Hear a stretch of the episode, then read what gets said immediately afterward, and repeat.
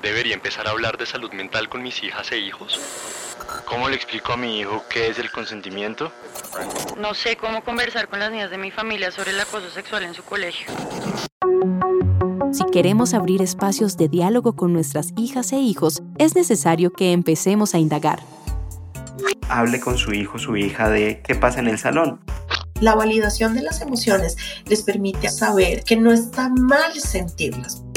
Es importante que los niños y las niñas sean oídas y su opinión sea tenida en cuenta hasta donde sea posible.